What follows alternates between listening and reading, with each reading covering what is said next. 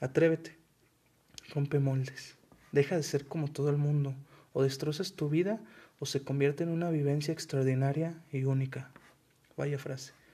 Mi nombre es Adolfo Olivares. Soy parte de Colectivo Mestizo y primero que nada muchas gracias por tomarte el tiempo de escuchar este episodio de bienvenida de una serie de podcasts que su misión es alborotar tu potencial, que desempolves ese sueño que mantienes desde hace años encerrado en el desván.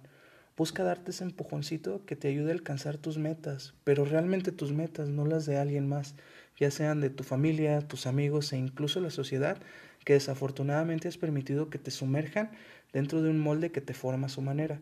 Ese molde son tus limitaciones y dentro de él contigo están tus inseguridades. Pero ¿por qué sigues ahí? Sencillo, porque afuera están acechando tus miedos. Así es, el que dirán, no voy a hacer lo que esperaban, y si no cumplo mis metas, ¿qué van a decir de mí? Y un sinfín de frases llenas de intimidación. Por eso te es más seguro estar dentro del molde, topando con tus limitaciones y conviviendo con tus inseguridades. A lo largo de este camino estaremos hablando sobre las limitaciones. Vamos a ampliarlas y te darás cuenta que eso no era ni la mitad de lo que puedes aguantar. Vas a odiar la presencia de tus inseguridades que vas a sacarlas de tu vida.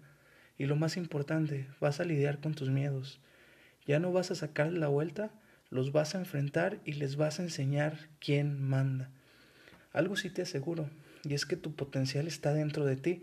Probablemente se encuentra escondido con mucho miedo y en los peores casos mutilado, pero ahí está, esperando que lo encuentres y lo cures.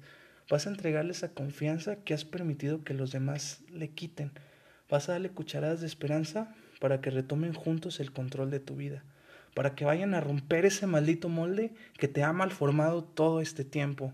Y cuando ya te encuentres realizando eso que tanto amas, eso que siempre habías querido hacer y que mantienes oculto por miedo al que dirán, cuando te empieces a dedicar a eso, yo solamente te voy a decir una cosa, yo solamente te voy a decir una palabra.